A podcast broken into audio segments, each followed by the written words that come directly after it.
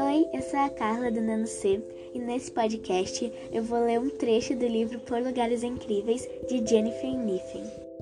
Mas antes disso, eu vou fazer um pequeno resumo do livro.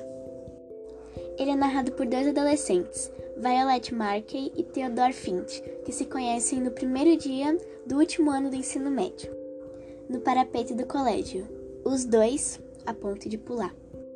Depois disso, eles começam a fazer um trabalho de geografia juntos sobre lugares incríveis de Indiana, que é o estado que eles moram.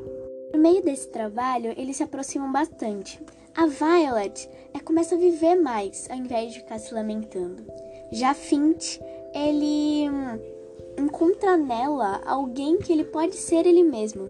Eu indico muito esse livro, ainda mais para os adolescentes, porque fala sobre temas muito pertinentes, como depressão, algumas outras doenças psicológicas, sobre o preconceito, né? Antes de conhecer, você julgar.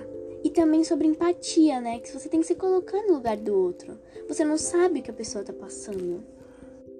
Agora eu vou ler o trecho que eu tinha comentado no começo.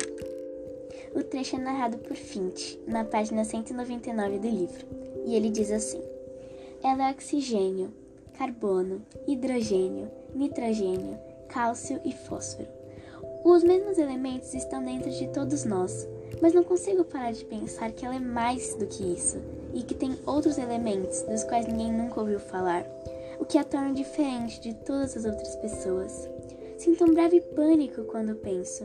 O que aconteceria se um desses elementos desse pane ou simplesmente parasse de funcionar? Me obrigo a tirar essa ideia da cabeça e me concentro na sensação da pele dela, até não haver mais moléculas, mas Violet. Foi isso, espero que vocês tenham gostado.